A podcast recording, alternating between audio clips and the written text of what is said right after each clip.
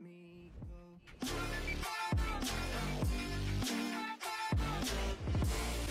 A gente tenta resolver os problemas correndo para tudo que é lado, né? Tem aquele urso do pica-pau que ele fica para um lado para o outro, tentando resolver literalmente perdido. Muitas vezes, poucas pessoas sabem como lidar com a situação, resolver problema. Geralmente, a gente perde mais tempo murmurando, reclamando da vida do que investindo tempo para buscar a solução. Então, não perca tempo murmurando, reclamando de nhen, Tenta ver como é que você pode resolver resolver o problema.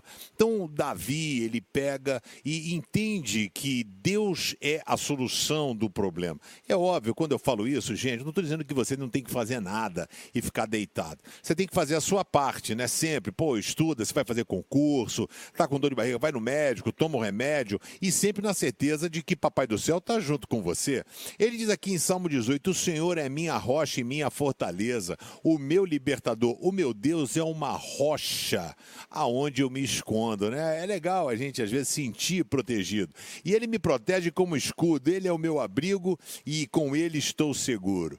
E aí é lindo quando ele diz no verso 3: Eu clamo a Deus pedindo ajuda e ele me salva dos meus inimigos. Quais são os seus inimigos? Posso dizer para você? O maior inimigo que você tem não é o capiroto, o diabo, o capeta, caramunhão. O maior inimigo é você mesmo. O maior inimigo é a sua natureza humana.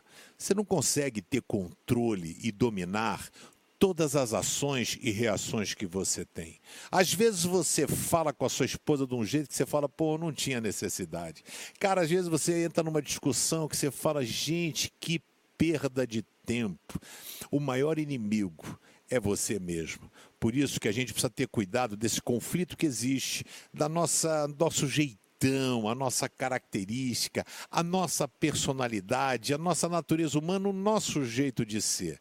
Permita com que Deus tenha gerência sobre aquilo que você não consegue dominar. Vai ser muito mais fácil para você. Que Deus hoje possa governar a sua vida, controlar as suas ações e as suas emoções, porque assim a paz irá reinar. Tá bom, gente? Deus abençoe a sua vida, compartilhe o vídeo com seus amigos e um beijão para você, ó.